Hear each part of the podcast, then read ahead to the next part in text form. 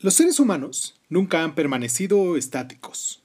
A lo largo de miles de años, grupos innumerables que abarcaban desde familias aisladas a poblaciones enteras se han movido continuamente de una región a otra. En muchos casos, esos movimientos son involuntarios.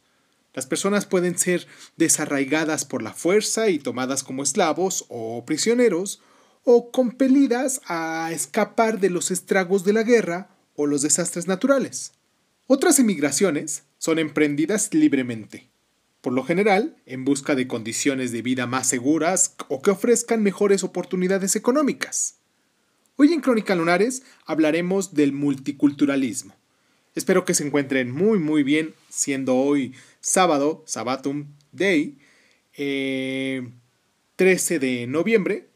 Y pues nada, yo soy Irving Sun y comenzamos. Cierra los ojos.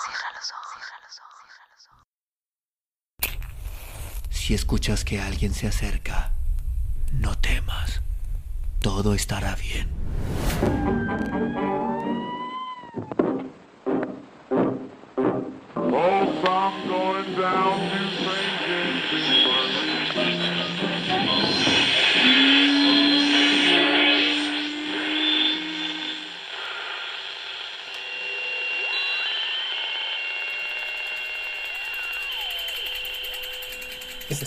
Escuchando, Crónica, Crónica, Crónica el lugar, el lugar donde, donde, donde tus oídos.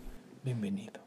Dependiendo de la causa de su desplazamiento, los emigrantes pueden acarrear o no sus pertenencias materiales, pero siempre llevan sus posesiones mentales, el idioma, la cultura, las costumbres y la historia que compartían con quienes dejaron atrás.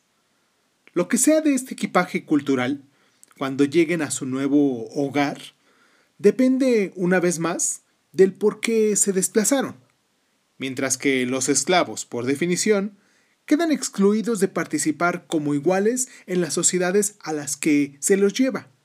Los emigrantes voluntarios pueden interactuar con la cultura de acogida de diversas formas.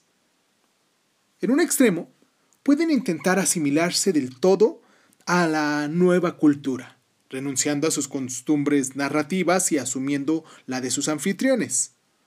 En el otro, pueden vivir junto a o entre ellos, pero conservando gran parte de su acervo nativo y relacionándose con sus vecinos dentro de los límites marcados de su propia cultura.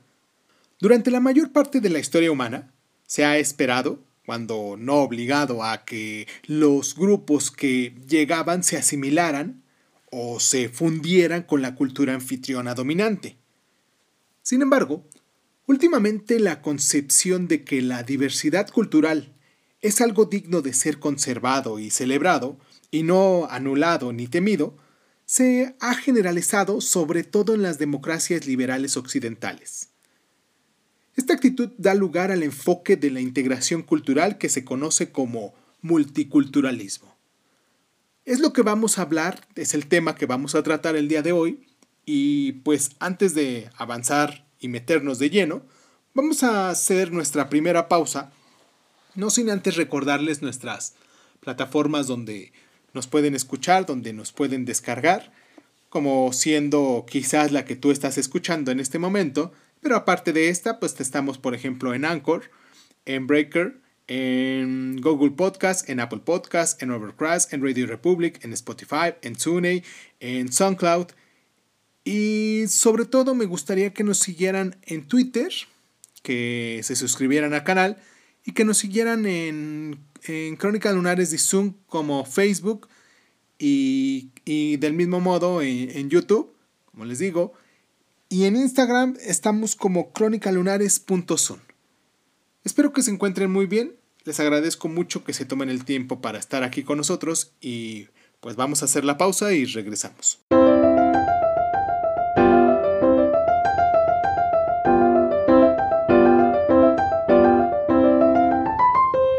Desde principios del siglo XIX, se puso en marcha el mayor experimento de la historia en integración cultural, cuando una oleada tras otra de europeos cruzaron el Atlántico para iniciar una nueva, una nueva vida en Norteamérica.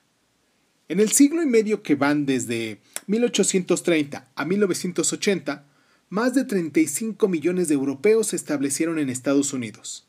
Al principio procedentes de toda Irlanda y Alemania, y luego cada vez más del sur y el oriente de Europa.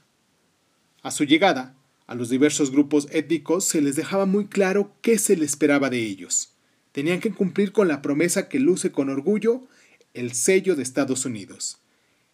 E privulus unum, de muchos unos. Iban a experimentar un proceso de integración, llamándolo de algún modo americanización, en el que sus diversas costumbres e identidades serían absorbidas por la dominante cultura americana.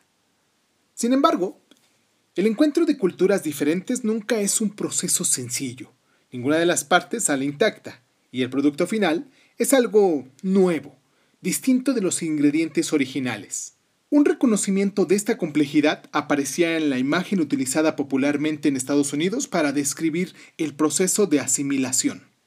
Un crisol. Melting pot. La expresión procede del título de una obra de teatro de éxito escrita en 1908 por el autor judío Israel Sangwell. El héroe de la obra, un inmigrante judío que ha sobrevivido a un pogrom de su Rusia natal, exclama, Comprended que América es el crisol de Dios, el gran crisol donde todas las razas de Europa se funden y reforman.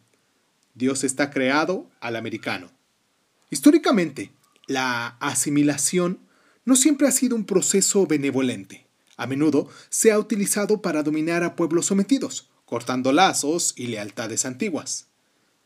Sin embargo, en el contexto americano, se recibía de buen grado por ambas partes, con un espíritu de esperanza y optimismo.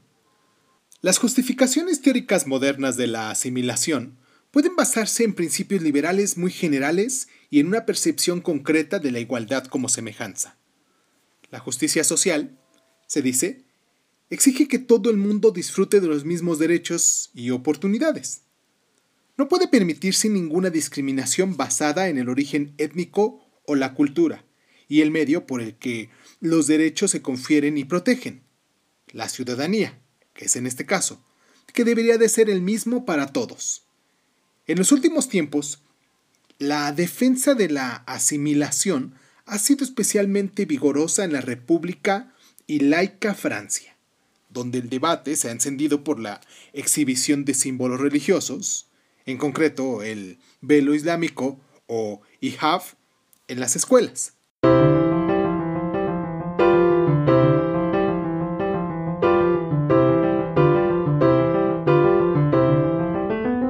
Aproximadamente por los mismos años en el que Sandwell cantaba las bondades del crisol, un profesor y filósofo inmigrante de una universidad americana llamado Horace Coller, articulaba un enfoque radicalmente diferente a la cuestión de la diversidad cultural. Sostenía que una América en la que la diversidad étnica, cultural y religiosa fuera conservada y celebrada resultaría tanto enriquecida como reforzada. Aunque al principio fue una concepción minoritaria, lo que Cullen denominaba pluralismo cultural, fue ganando apoyo a medida que avanzaba el siglo y en los años 60 su planteamiento, conocido ya como multiculturalismo, se había convertido en la opinión más acertada, al menos entre los intelectuales estadounidenses. En consecuencia, la imagen popular del crisol se vio desplazada por otras metáforas, como un mosaico o, humorísticamente, en un cuenco de ensalada, en el que la imagen general se logra mediante partes o ingredientes que conservan su carácter o sabores originales. Como la asimilación, el multiculturalismo puede defenderse con razonamientos liberales. Al rechazar firmemente la concepción asimilacionista de la igualdad como uniformidad, los defensores del multiculturalismo insisten en que una pluralidad de estilos de vida distintos deberían ser tolerada e incluso animada, siempre que no interfieran negativamente en la vida de los demás. Buena parte de la base teórica de esta concepción procede de la denominada política de identidades, que ha transformado otras áreas del activismo político. Del mismo modo que homosexuales y feministas, por ejemplo, ya no consideran la igualdad con los heterosexuales y los hombres, respectivamente. Su criterio de su éxito, las minorías étnicas, incluso también los inmigrantes, exigen ahora que sus valores y culturas nativas se les dé igual reconocimiento y se les permita expresarse con pleno derecho en sus propios términos. Los críticos del multiculturalismo suelen plantear dudas sobre el supuesto papel de la sociedad anfitriona liberal por medio neutral o matriz en el que costumbres ajenas pueden introducirse sin fisuras. En el nivel más básico, se cuestiona la coherencia de este papel, dado que la prioridad que conceden las democracias liberales a la neutralidad es en sí misma normativa o moralmente descriptiva y por lo tanto está destinada a producir, no la creación de un espacio público neutral donde las minorías puedan expresar sus diferencias culturales, sino una limitación sistemática de culturas minoritarias. Además, si el multiculturalismo implica un grado de relativismo cultural que impide la valoración de las prácticas de las minorías, el anfitrión liberal puede verse obligado a proteger costumbres poco liberales desde su propio punto de vista, como el matrimonio forzoso o la mutilación genital femenina. En el mejor de los casos, al anfitrión se le exigirá mostrar un grado de tolerancia que algunos de los recién llegados no le devolverán de buen grado.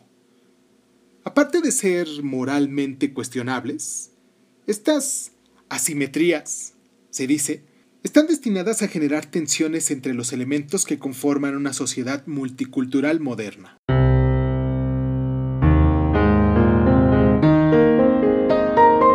En Europa y Estados Unidos, tras los ataques islámicos del 11S del 2001 y cada vez con mayor intensidad, los críticos del multiculturalismo se han centrado en la cuestión de las lealtades divididas.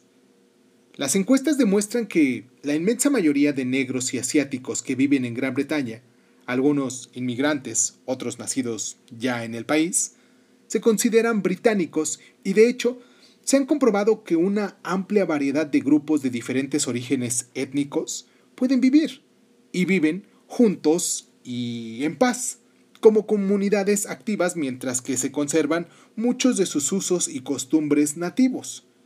Pero, sin duda, tiene que haber algún territorio compartido por todos. Una pluralidad de grupos implica una pluralidad de lealtades y éstas siempre separan de alguna medida. ¿Qué ocurre cuando tales lazos tiran en direcciones distintas? ¿En qué momento tal división se vuelve incompatible con una misma ciudadanía? ¿Qué cantidad de cultura, identidad o historia comunes es suficiente para proporcionar el pegamento de una sociedad multicultural? A los liberales pueden costarle planearse estas preguntas y más aún responderlas, pero se necesitan respuestas y contundentes para impedir que los enemigos del pluralismo exploten los miedos populares y divisiones sociales.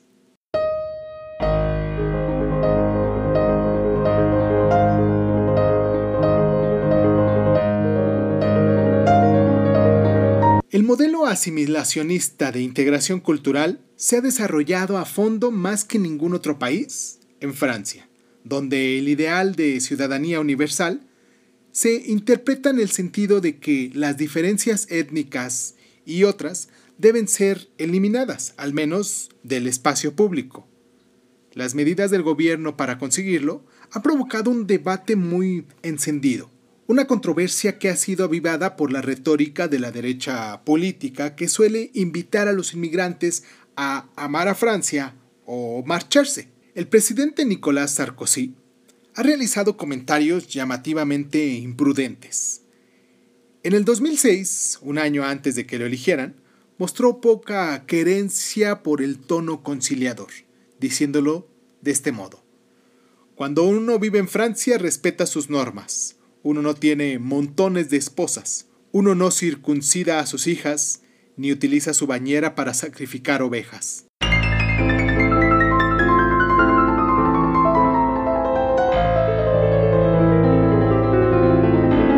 En la década de 1820 fue el inicio de la gran emigración de los europeos a América del Norte.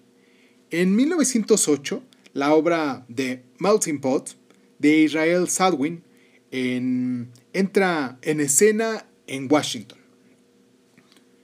En 1915 se publica Democracy versus the Melting Pot de Horace Cullen. En el año 1957 fue el primer uso documentado del término multiculturalismo. El 11 de septiembre del 2001 fueron los terroristas islámicos los que atacaron Estados Unidos y en el 2004 se aprueba en Francia una ley sobre la exhibición pública de símbolos religiosos. Esto fue Crónica Lunares, yo soy Irving Sun, les mando un abrazo muy cultural, multicultural, por decirlo de algún modo, a toda la gente que se toma el tiempo para escucharnos. Sé que son de distintas regiones del mundo.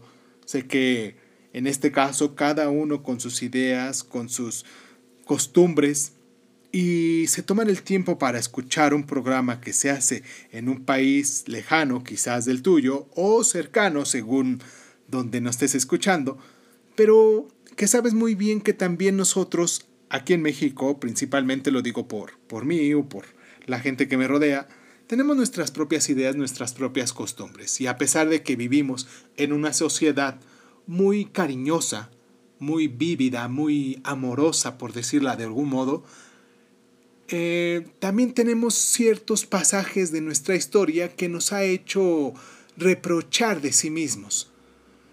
Pero bueno, eso será para otra historia, eso será para otro momento. Por lo mientras les mando un abrazo muy sincero, muy afectuoso, porque si algo tenemos en común, todos los lugares donde nos escuchan, es ese amor por el conocimiento, por saber un poquito más y por, pues, estudiar nuestra historia y que no dejemos pasar los momentos que son importantes. Los espero la próxima semana, que hablaremos del movimiento obrero, y pues esto es Crónica Lunares, yo soy Irving Sun, y pues nada, muchísimas gracias, muchísimas gracias por estar.